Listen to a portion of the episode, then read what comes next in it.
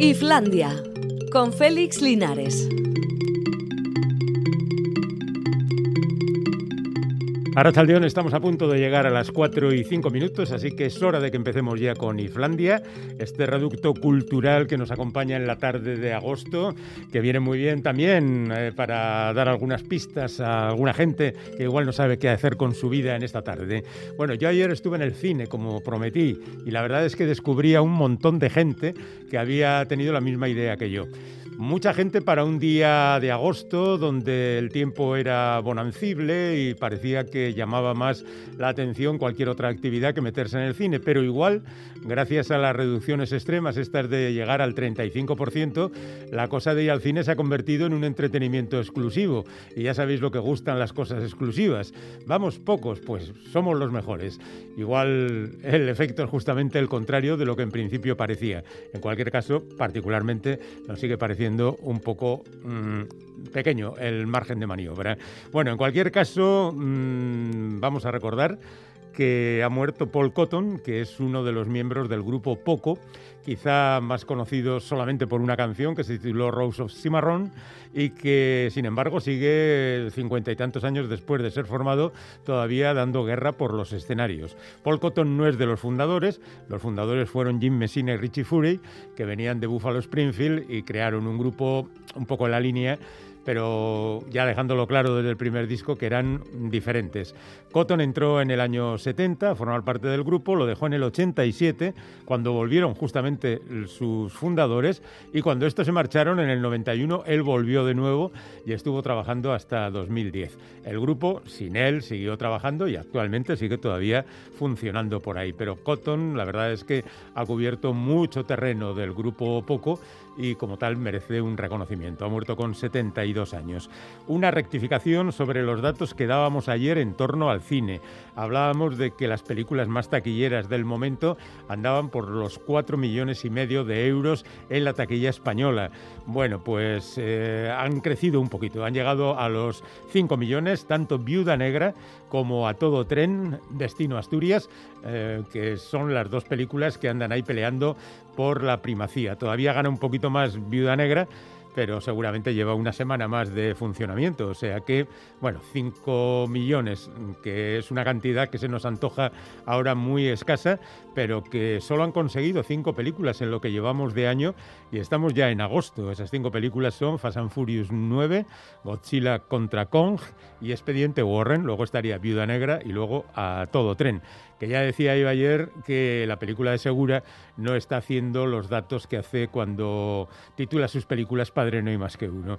Así que seguramente el año que viene tendremos Padre no hay más que uno, tres, porque andamos todavía por debajo de la mitad de lo recaudado la temporada pasada. Bueno, vamos ahora a enfrentarnos a algunos mm, problemas que ha habido en algunos espectáculos. Es bien conocida, supongo ya, el jaleo que se montó en un concierto de Sergio Dalma cuando él dijo que la gente podía hacer lo que quisiera y se montó un pequeño tumulto, se suspendió el concierto y luego el cantante ha tenido que pedir disculpas en las redes sociales.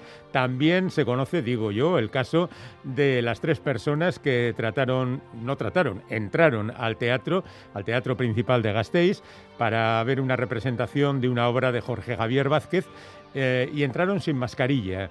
Se les combinó a utilizarla, dijeron que no tenían ganas y entonces, bueno, pues eh, se llamó a la autoridad pertinente y la cosa se solucionó con la expulsión de los contrarios a la mascarilla.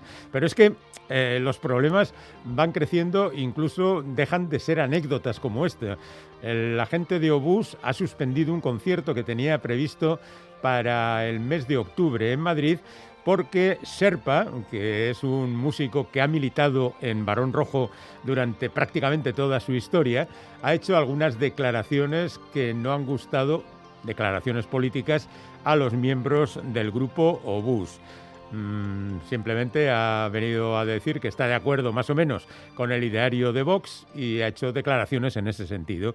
Y en el otro sentido, pero prácticamente con los mismos, los mismos resultados, ha habido otro hecho en Badalona donde se ha suspendido una representación de una obra de Joel Joan que se titula Gran Comediante. Bueno, Joel Joan es un hombre que siempre ha hecho mm, manifiesta mm, confesión de su ideario político y pues últimamente ha incluido en sus redes sociales algunos comentarios al respecto e incluso hay una, eh, una inclusión en Instagram donde aparece aparentemente bebido pues bueno, seguramente estaba en su día libre y podría hacer lo que quisiera. Otra cosa es que esta afición a subir las cosas a las redes sociales acaben pasando factura.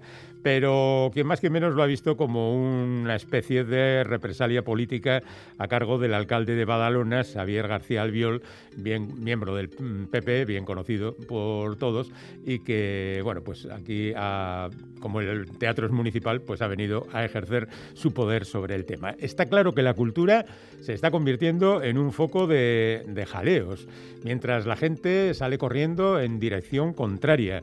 He visto cosas que vosotros no creeríais si no son rayos eh, beta brillando allá en el quinto pino, sino que era gente saliendo a las 9 de la mañana corriendo para plantar una sombrilla en la playa y tener así un sitio donde pasar el día. Luego se volvían a la cama. Pero ¿qué clase de vacaciones son esas? Empiezas por ponerte el despertador para salir corriendo con una sombrilla y una tumbona para ir a la playa. De verdad, alguien está equivocado en cuanto al manejo del tiempo libre y en cuanto a las aficiones. ¿eh? Que a mí me hace mucha gracia que cuando alguien le pregunta, ¿a ti qué te gusta? Esperando que te diga, me gusta el teatro, la filosofía y los juegos malabares, y te dice, a mí me gusta la playa pues está bien, cada uno tiene sus gustos, pero eso, de verdad, eh, la cosa está un poco complicada. Frente a eso, hay gente que dedica su tiempo a descubrir otras cosas y ha descubierto, por ejemplo, que definitivamente Einstein tenía razón. Eh, que la gravedad deforma el espacio-tiempo porque ha visto unos rayos X saliendo de un agujero negro, del fondo de un agujero negro, que ya es el colmo, que de ahí no sale nada. Bueno, pues salen rayos X y esto confirma las teorías de Einstein es, eh, esto también nos confirma en la idea de que al final los avances científicos muchas veces funcionan por intuición y luego ya hay que demostrarlos. De entrada, a mí me parece que esto va así y luego a ver si despejamos la incógnita y lo vamos arreglando. Bueno, pues mm, el futuro seguirá siendo esplendoroso en descubrimientos y nos quedaremos verdaderamente absortos viendo estas cosas. Fecha 2 de septiembre de 2022 para la serie del Señor de los Anillos. ¿Por qué? Me pregunto que no habéis leído el libro o los libros, que no habéis visto las películas hasta aburriros, hacía falta una serie, tenemos que andar siempre dando las vueltas a las mismas cosas, es que mm, nos gusta repetir siempre la experiencia, ya sé que más vale mm, malo conocido que bueno por conocer, o como sea el refrán de Marras, pero la verdad yo ya estoy un poco harto, seguro que en la serie sale Tom Bombadil que es lo que siempre se ha reprochado a Jackson por no incluirlo en las películas. Pero ¿qué más da? El episodio de Tom Bombadil tampoco va muy allá, ¿no? ¿O sí? Bueno, ahora mismo los fans del Señor de los Anillos están ahí afilando sus dientes. Bueno, voy a felicitar a un tío que cumple 95 años y se llama Tony Bennett. Cumple hoy justamente 95 años y sigue en activo. Em, es un cantante que compitió con Sinatra. Bueno, competir no es la palabra exacta, coincidió con Sinatra en un tono muy cercano a él, cantando a veces las mismas canciones. Sinatra mismo dijo que Bennett era el mejor de todos ellos, pero ya se sabe, entre amigos este tipo de cosas funciona. Y él, sin embargo, ha seguido funcionando durante mucho tiempo. Estuvo en la Segunda Guerra Mundial luchando como soldado y después empezó cantando cantando públicamente con 10 años y tiene 95 y la verdad es que todavía suena razonablemente bien. Tuvo una etapa un tanto peligrosa relacionada con las drogas a partir de los años 60, pero después se recuperó y todavía en el siglo XXI ha grabado muchos discos con mucho éxito. En el año 2006, en el 2011 y en el 2012 grabó discos de duetos con cantantes súper famosos de prácticamente todo el mundo. En el año 14 grabó otro álbum de duetos con Lady Gaga, con la que ya había colaborado en la otra etapa. En el 2015 hizo un disco dedicado a la música de Jerome Kerr consiguió un Grammy por este disco, otro Grammy por el de Lady Gaga y todavía en 2018 grababa una canción con Diana Kroll, que es la que vamos a escuchar a continuación. con 92 años todavía la voz le sonaba bien, lamentablemente, y la noticia mala viene por ese camino. Hace poco sus familiares han confesado que tiene Alzheimer. 95 años, Tony Bennett. The more I read the papers, the less I comprehend the world and all its capers and how it soon will end. Nothing seems to be lasting, but that isn't our affair. We've got something permanent. I mean, in the way we care. It's very clear. Our love is here to stay. not for a year, ever end the day. The radio and the telephone and the movies that we know may just be passing fancies and in time may go. But oh, my dear, our love is here to stay.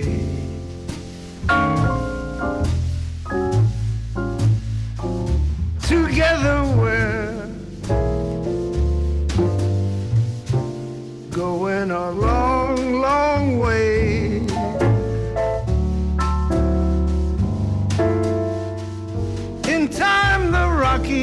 may crumble, Gibraltar may tumble. They're only made of clay, but our love is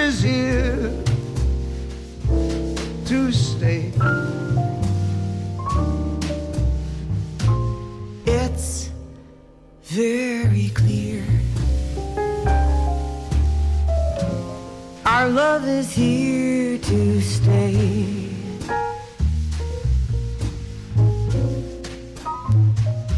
Not for a year, but ever and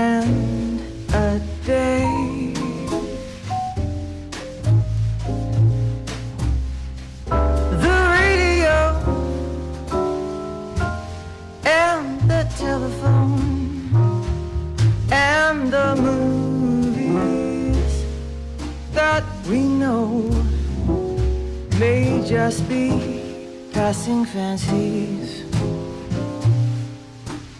And in time they go. But oh, my dear, our love is here to stay.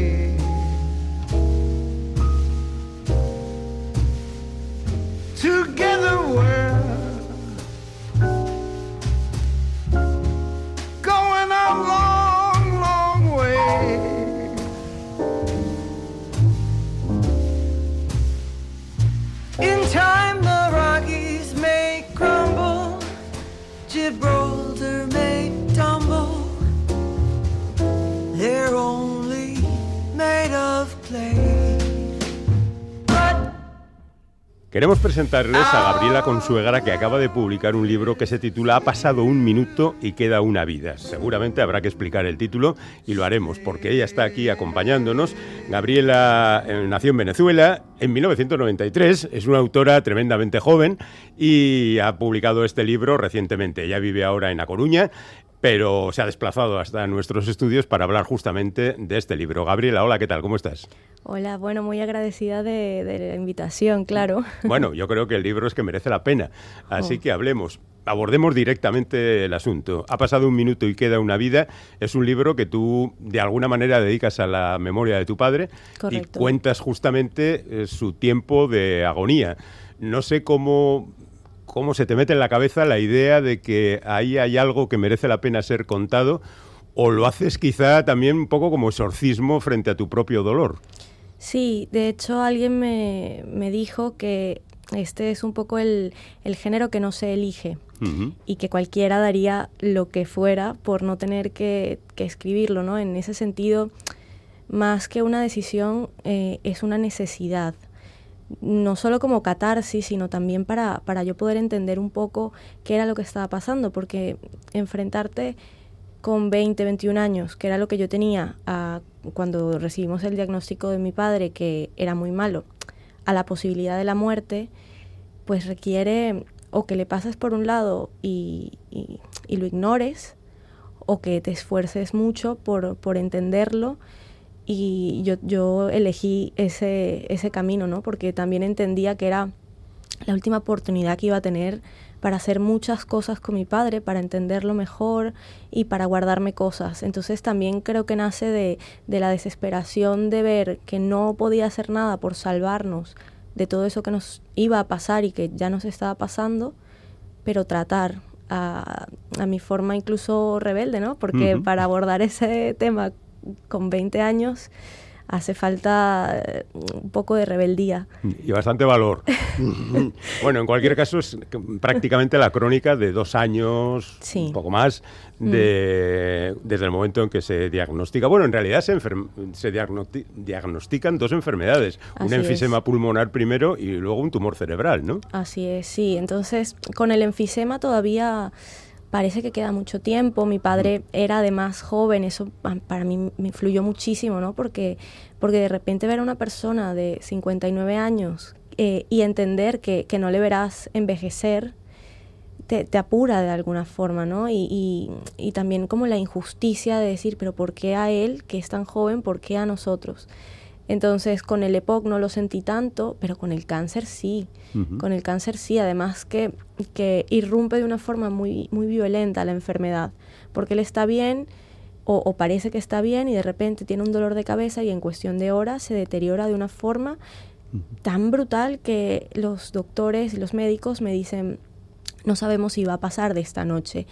Y, y, eso te pone cara a cara con el panorama de la orfandad, incluso antes de que pase, pero ya tienes como un primer acercamiento y dices, oye, tengo que hacer algo. Tú te centras en ese tiempo y hablas muy poquito, en realidad, de la historia de tu padre. Bueno, si lo describes como un tipo encantador, el mm. perejil de todas las salsas, un tipo que anima las reuniones, que fuma mucho, por ejemplo, y, das unos cuantos, eh, unas cuantas pinceladas de su personalidad, pero no cuenta su historia. No podías haber dado o no te apetecía nada contar eh, otros momentos de la historia de tu padre. Lo que pasa es que yo siento que contar la forma en la que él se enfrentó a la enfermedad y a la muerte y todo ese proceso al final habla de, un poco de su vida, ¿no?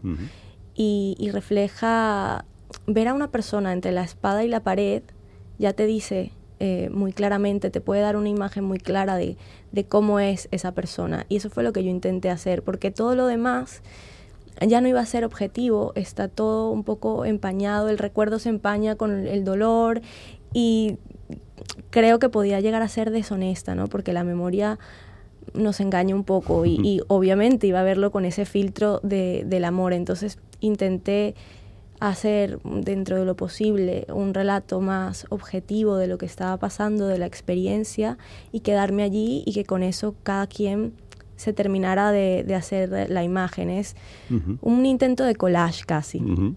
Hablas bastante de tu hermana. Sí. le echas alguna bronca, pero no hablas de tu madre tampoco. Sí, bueno, a ver, eso es realmente un poco una estrategia narrativa, porque yo estuve rodeada de gente, ¿no? Y eso en el libro es verdad que, no está, no se percibe demasiado.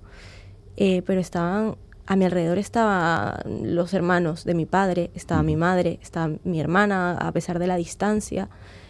Eh, pero claro, yo no era capaz de, de hacer el ejercicio de ponerme en la piel de todos y de ver más allá. O sea, yo tenía solo ojos para mi padre, ¿no? Y eso borra un poco todo lo que estaba alrededor, pero no quiere decir que no, que no haya estado mucha gente conmigo, solo que dentro de mi capacidad pues ya no podía abarcar todo, todo lo demás. y, traté de ser honesta, porque también cada quien vive eh, esas situaciones con un código tan personal que intentar explicar lo que está sintiendo el otro en esa situación o cómo lo vive puede ser injusto muy fácilmente. Entonces, eh, eso me limitó. Aunque luego, claro, queda ahí ese vacío, ¿no? Que yo, que yo lo entiendo, pero que en la vida realmente no fue así. Bueno, el punto de vista del libro es obviamente el tuyo. Hmm, pero curiosamente en un par de capítulos cambias el punto de vista y se lo adjudicas a tu padre, eh, como cosas que tenían que ser contadas por él. Hmm, no sé cómo, cómo decides hacer ese cambio. Bueno, en ese momento eh, yo todavía no tenía la idea de que esto sería un libro, entonces escribía con mucha libertad y con un objetivo claro de lo que te comentaba antes de entender. Y hubo momentos en los que mi padre, yo, yo, notaba que él estaba sintiendo cosas muy fuertes, pero que no era capaz de comunicármelas del todo, ¿no? Y yo sí que tenía esa conexión que me permitía aventurarme y clavarlo, ¿no? En, en qué es lo que él estaba pensando. Tanto así que me atreví a escribir eh, esos, esos capítulos desde su voz también como una forma de, ponérselo fácil a él, de decirle yo, yo lo entiendo y, yo lo sé. Y se los di a leer, tuve esa, esa suerte y me emociona recordar su reacción porque realmente me dijo, Jolín, es que sí, vale, perfecto. y dimos esas conversaciones, ¿no? Por, bueno, pues ya las tuvimos, nunca las tuvimos, pero ya las tuvimos de alguna forma. Esas conversaciones que aparecen en algunos capítulos de esto también das, eh, retratas bastante bien a tu padre porque es casi un catálogo de gustos, ¿no? Cuáles son tus canciones, cuáles son tus películas, cómo es el comportamiento. Yo debo reconocer que coincido bastante con tu padre en 2001, Una odisea del espacio y cosas por el estilo, ¿no? Pero que eh, supongo que son para ti unas cosas súper viejas claro. que pertenecen a tu padre, por supuesto, ¿no? Sí, sí. Bueno, en lo que sí que coincidimos muchísimo es el tema de Mafalda. Bueno, eso, sí que es intergeneracional. Yo creo que sí, de verdad que sobrevive. Yo vivo imitándola, hace poco lo comentaba, decía yo, por, si pudiera ser un personaje de ficción sería Mafalda, pero vamos, sin pensarlo un minuto.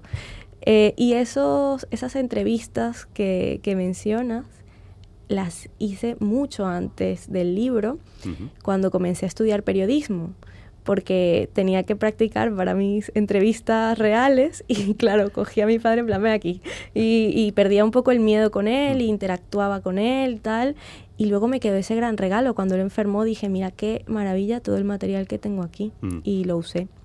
Bueno, al margen de eso, eh, tú cambias en ocasiones también el foco a otro caso semejante, el de Lucila, una mujer que también tiene eh, un tumor cerebral y que es un caso paralelo al de tu mm. padre.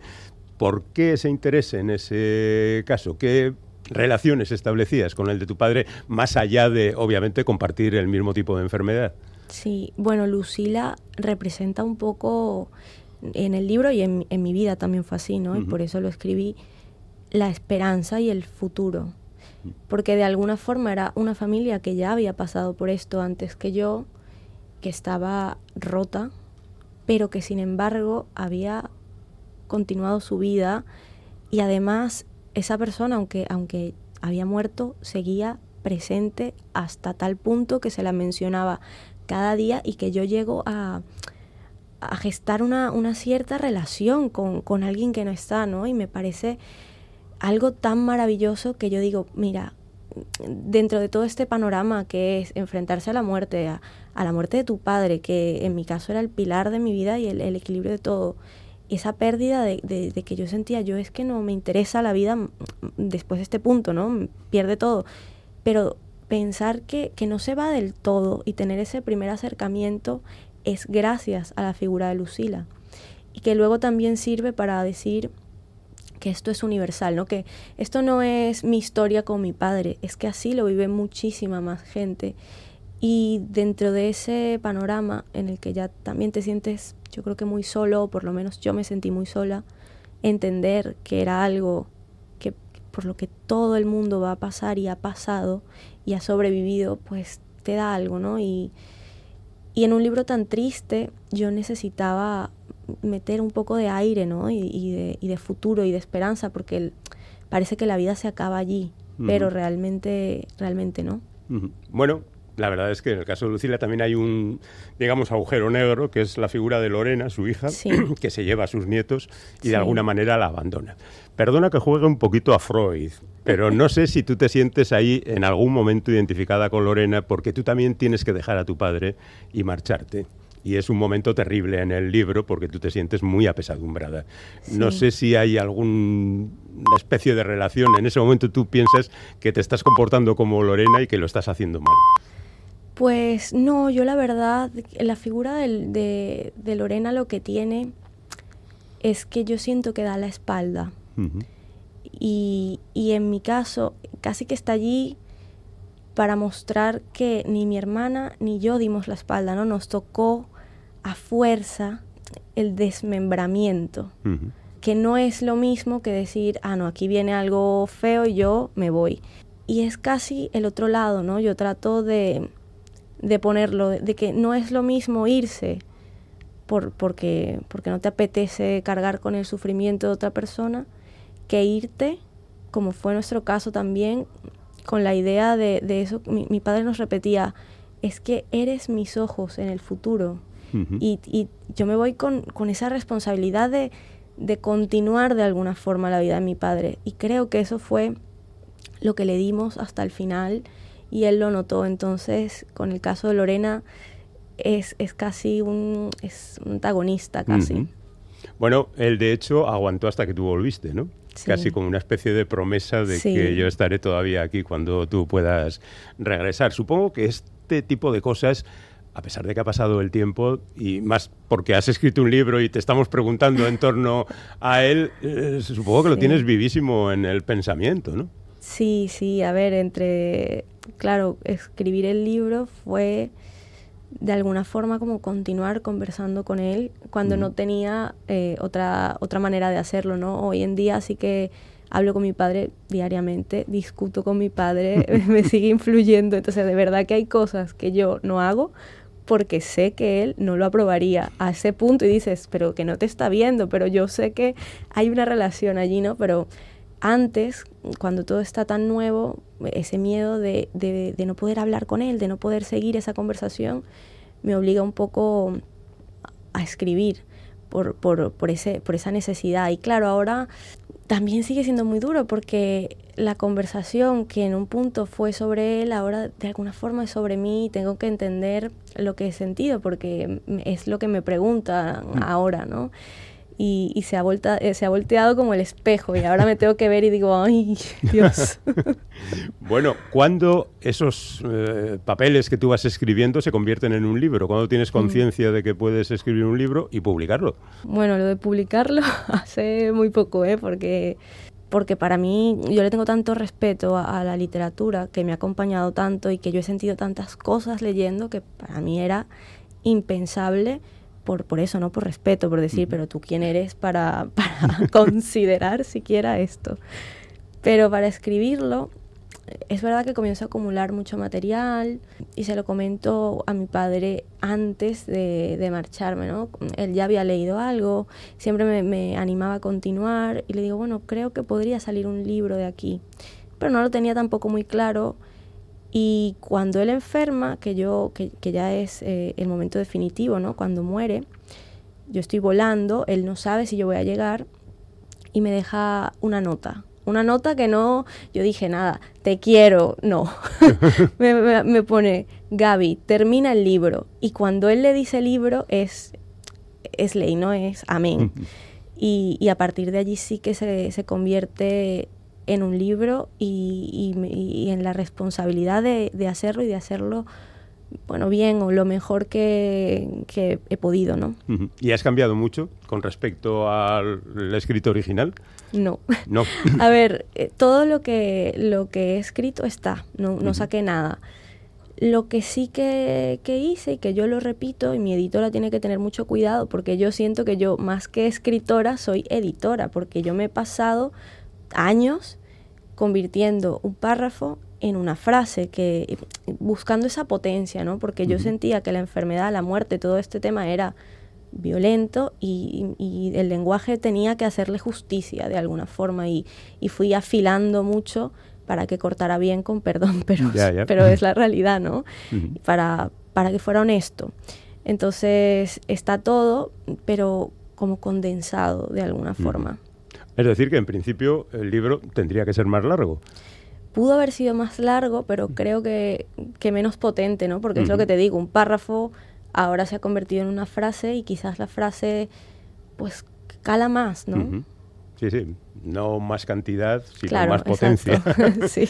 bueno, y ahora, Gabriela, ¿qué? Quiero decir, tú sigues viviendo en La Coruña, eh, trabajas como periodista y piensas en seguir escribiendo. ¿Libros? Sí, sí, sí, sin duda, porque además se ha convertido casi en mi forma de, relacionarme con, el mundo. Es un filtro. A mí me interesa mucho la cotidianidad porque al final, pues la vida es eso. y, creo que, tengo allí una fuente de la que beber. Así que sí, seguiré haciendo el, intento lo mejor que puedo y lo mejor que sé. Bueno, pues con un poquito de suerte volveremos a encontrarnos otra vez. Eh, decía al principio que había que explicar el ha pasado un minuto y queda una vida del título. Hmm. ¿Podrías hacerlo? Sí, sí, sí. A ver, y además se ha transformado de una forma muy, muy bonita, porque yo recuerdo perfectamente el momento en el que lo escribí, recuerdo lo que estaba haciendo, recuerdo lo que estaba viendo, dónde estaba, qué hora era, todo, porque lo que sentí fue que el dolor de la pérdida era tan extremo y que quedaba una vida entera de ese sufrimiento, ¿no? Era un minuto que es que ya no puedo más y tengo que seguir viviendo con esto para siempre. Pero luego, con el tiempo, se ha convertido en, que, ha, en que ha pasado un minuto porque parece que fue ayer, pero es que me queda su vida, la vida de mi padre, ¿no? Y que es al final lo que yo cuento y lo que yo voy pregonando o, lo intento por lo menos. Y ese cambio yo creo que responde también a un cambio de, perspectiva personal que resume bastante bien lo que, lo que ha sido por lo menos el duelo para mí. Bueno, pues verdaderamente te queda una vida, como ya decíamos, Gabriela es tremendamente joven y seguramente te queda una vida estupenda profesional y también como escritora de libros. Lo dicho, que igual nos vemos otra vez en el futuro hablando de tu próximo libro. Ojalá, yo estaré encantada. Gabriela Consuegra, ha pasado un minuto y queda una vida, acaba de ser publicado en temas de hoy. Muchísimas gracias y a Gracias a ti. Islandia pero qué endiabladamente bien se está aquí.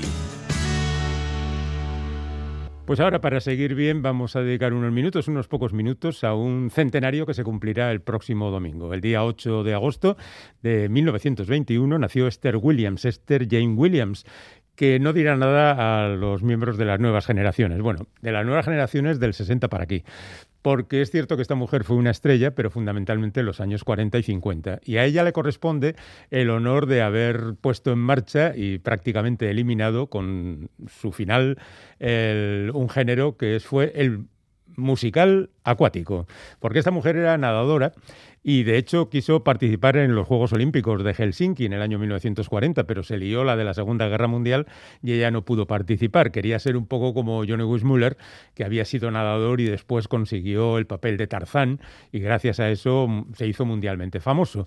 También es cierto que Johnny Weissmuller tenía un espectáculo natatorio y acogió allí a la jovencísima Esther Williams y por supuesto como ya era famoso pues pasaban por allí representantes del Hollywood de la época, se fijaron en ella y dijeron bueno pues a ver si hacemos una estrella también de esta muchachita y debutó en el año 42 es decir con 21 años en una película de Mickey Rooney titulada La doble vida de Andy Hardy. Andy Hardy era un personaje que interpretó mm, Mickey Rooney en una serie de películas. Hizo mm, un papelín pequeño, se dio un baño correspondiente en la piscina y montó un numerito. Después apareció en Dos en el cielo y su tercera película fue Escuela de Sirenas que la lanzó a la fama.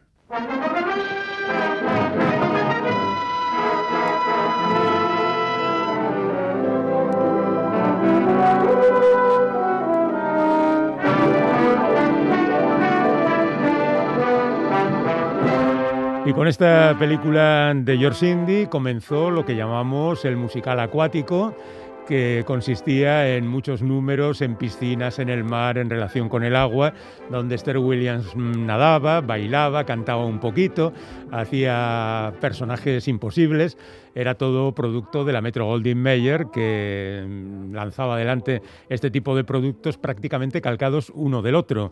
Aparecía La Sirena, aparecía su contrapartida humorística, en este caso Red Skelton, que más tarde aparecería en otras películas, aparecería también el interés romántico en un galán eh, que fundamentalmente fue Van Johnson en muchas de estas películas y luego aparecía un montón de músicos que iban del trompetista Harry James o a Xavier Cugat, que tenía una orquesta muy famosa en Hollywood por aquel entonces, o incluso incluían a tenores latinos como Carlos Ramírez.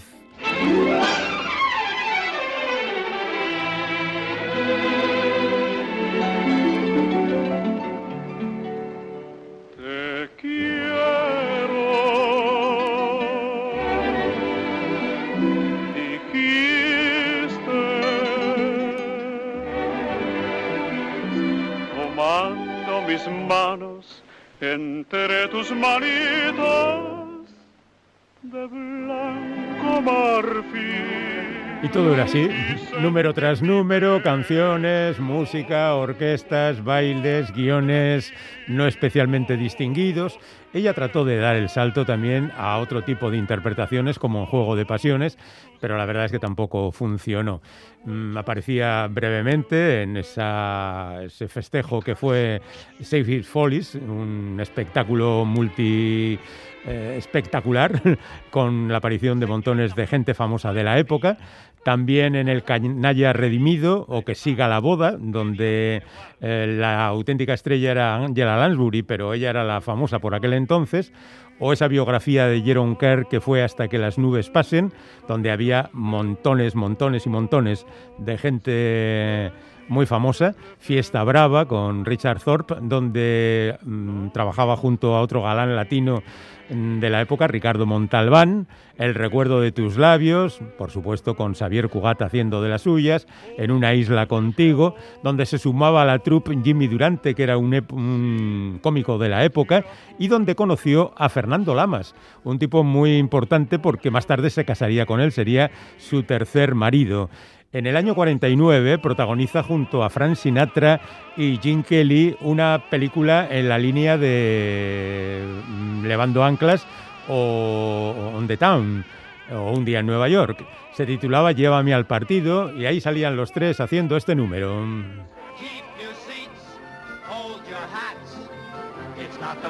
Of the show. The love scene must be played out before the final fade out. Sinatra gets Garrett, Kelly gets Williams, for that's the plot the other wrote. So turn this duet into a quartet and end it on a happy note.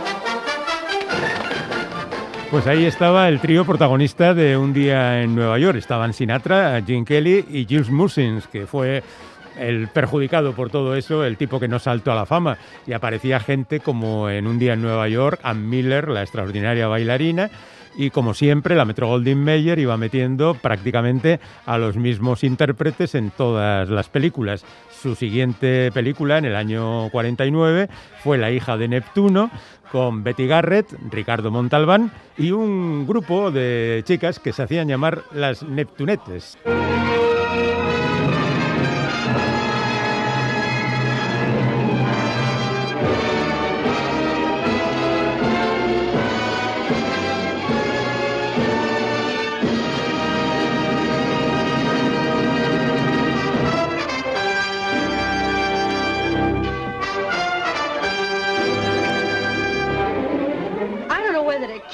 Todo a gran orquesta y con mucho ruido y mucha cosa espectacular. En el año 50 hace Serenata en el Valle del Sol cuyo título original es La Duquesa de Idaho, que tiene poco mar, pero había piscinas, o sea que podía seguir nadando tranquilamente. En el año 51, Canción de Amor Pagana, donde se incorpora Howard Kill, que había sido el protagonista de Siete novias para siete hermanos, y es la primera película de Rita Moreno, que más tarde consiguió gran éxito con West Side Story y todavía ha aparecido en la nueva versión de Steven Spielberg de, esta, de este musical. Carnaval en Texas, Texas tiene costa también, pero esta era más bien de, de caballos y praderas, con Red Skelton de nuevo y con Ann Miller y con Howard Kill, buscando de nuevo el efecto de Escuela de Sirenas, Faldas a Bordo, que es una película con trío de chicas, eh, Esther Williams, Joan Evans y Vivian Blaine, y firmada por un tipo como era Mervyn Leroy, es decir, que estaba un poco lejos de lo habitual. Y por ahí aparecen Víctor Mature y Walter Pigeon, es decir, actores más o menos consolidadas. La siguiente película es Mojada y Peligrosa y la dirige Charles Waters y tiene uno de esos momentos recordados para la historia en que Esther Williams nada y, por ahí aparecen Tony Jerry, siguiendo la tónica que ya había marcado anteriormente Jim Kelly bailando con el ratón Jerry en la película Levando Anclas. Y es algo que luego ha sido muy habitual en el cine, mezclando mm, personajes reales y también dibujos animados.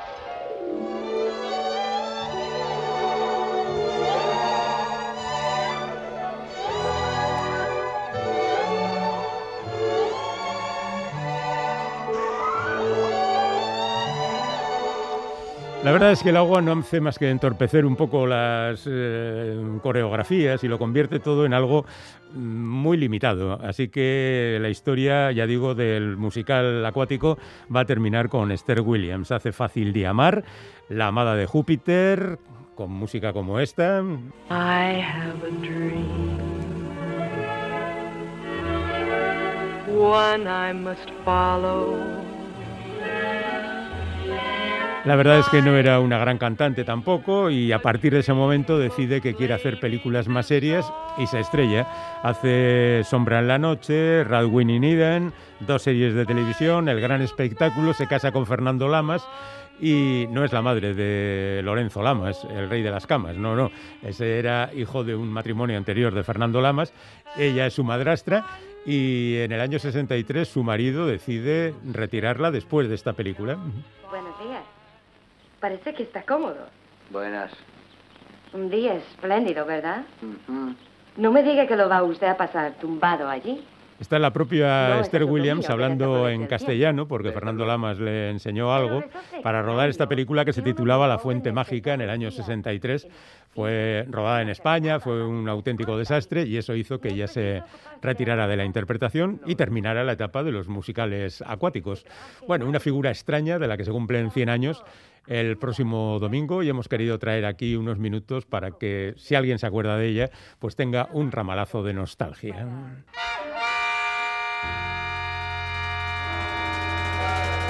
Islandia, no dejes pasar el tren.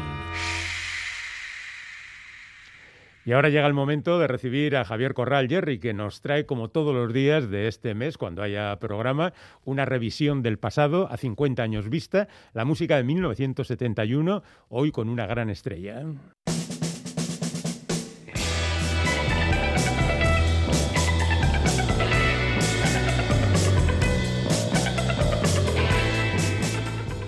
Kaiso, bienvenidos a este 1971, el túnel del tiempo que nos lleva 50 años atrás con sus obras musicales más representativas. Hoy, efectivamente, David Bowie o Hanky Dory.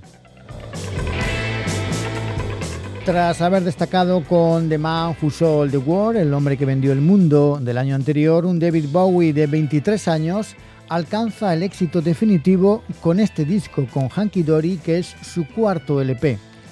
Sus escarceos con el cine, la publicidad o la televisión cesan de repente cuando gracias a este álbum se convierte en una gran estrella. Deprimido y asediado por una eh, compañía que le exigía un éxito que no acaba de llegar, Bowie se encierra en su casa de Haddon Hall para acabar varias canciones a medio componer.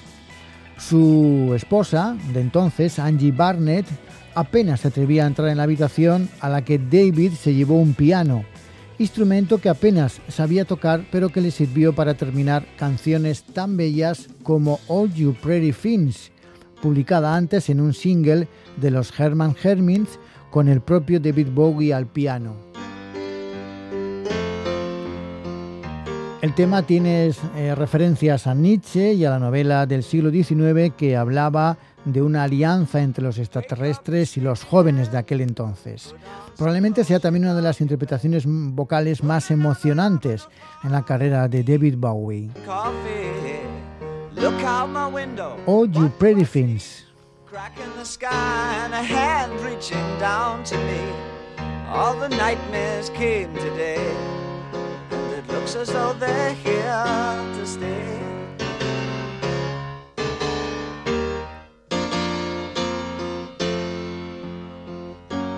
What are we coming to? No room for me, no fun for you.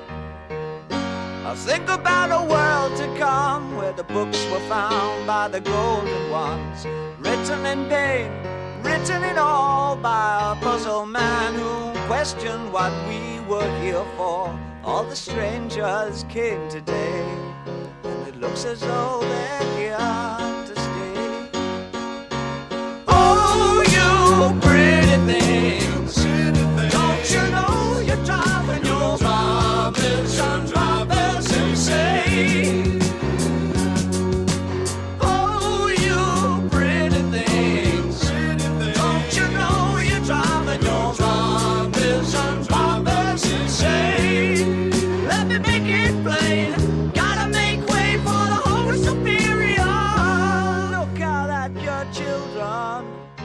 their faces in golden rays. Don't kid yourself, they belong to you. They're the start of the coming race. The author's a bitch, we finished our news. Homo sapiens have outgrown their use. All the strangers came today, and it looks as though they're here to stay.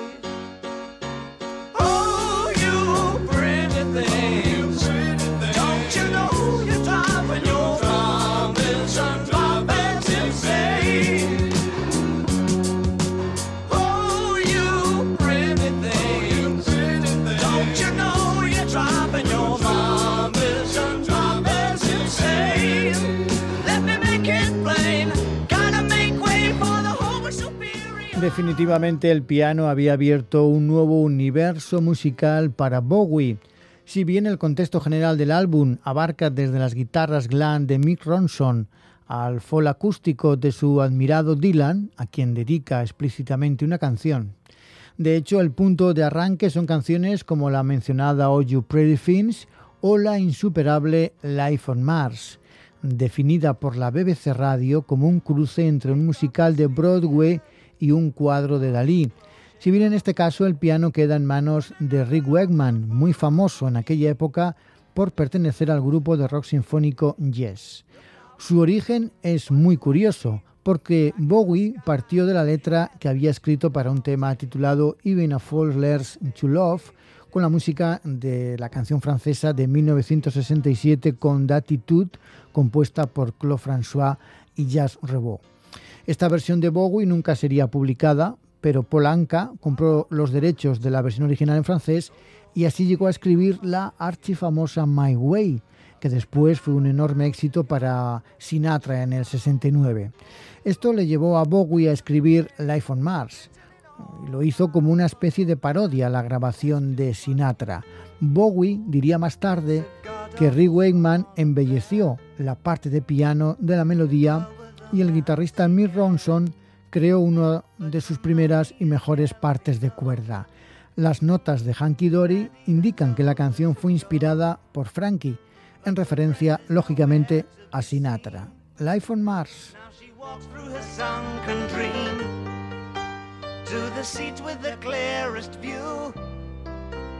And she's hooked to the silver screen. But the film is a sad thing for, for she's lived it ten times or more. She could spit in the eyes of fools if they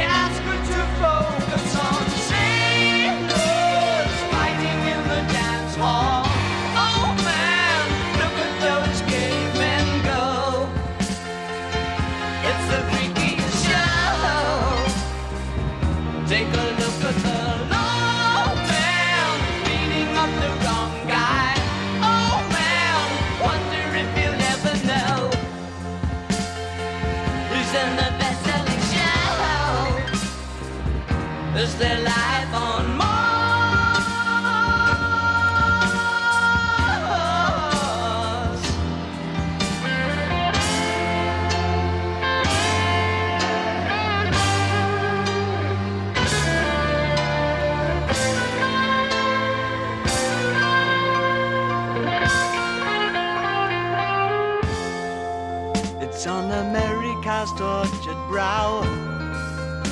Mickey Mouse has grown up a cow. Now the workers have struck for fame. Cause Lennon's on sale again. See the mice in their million hordes. From Ibiza to the Norfolk Broads. Rule Britannia is out of bounds. To my mother, my dog, and clowns. But the film is a sad thing more. Cause I wrote it ten times or more. It's about to be written again. As I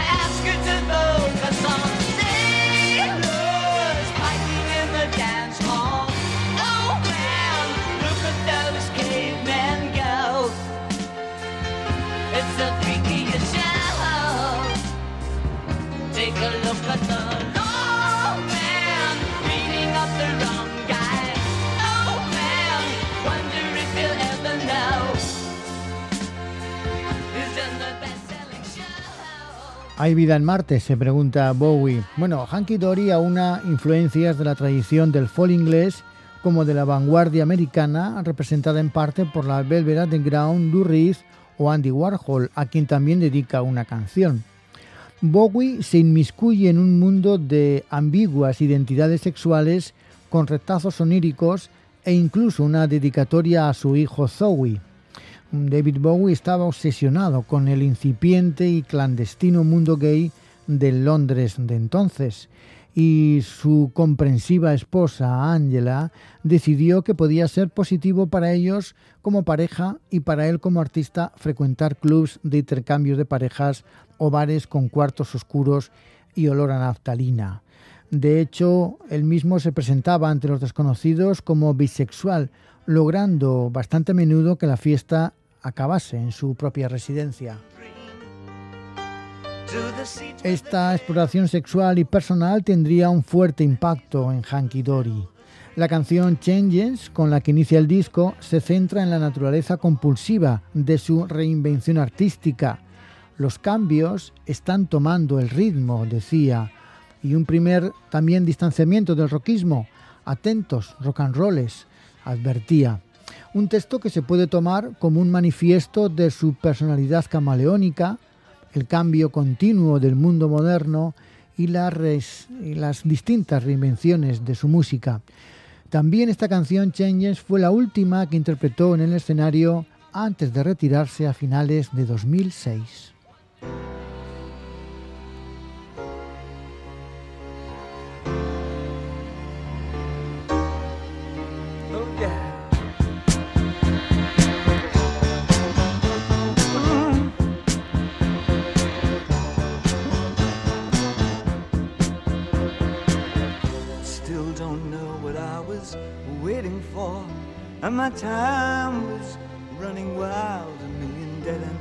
And every time I thought I got it made, it seemed the taste was not so sweet.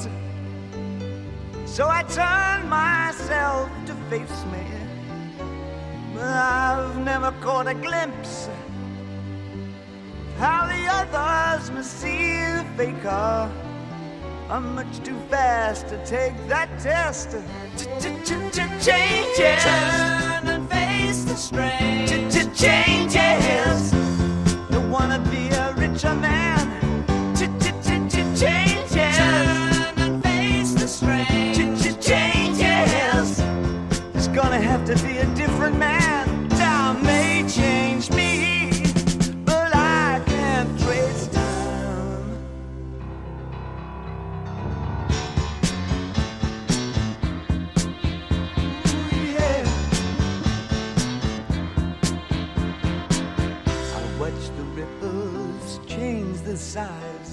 But never leave the stream of warm and permanent sand. So the days float through my eyes, but still the days seem the same. And these children that you spit on as they try to change their worlds are immune to your consultations. They're quite aware of what they're going through. Changes. Turn and face the strange. Changes. Don't tell them to grow up uh,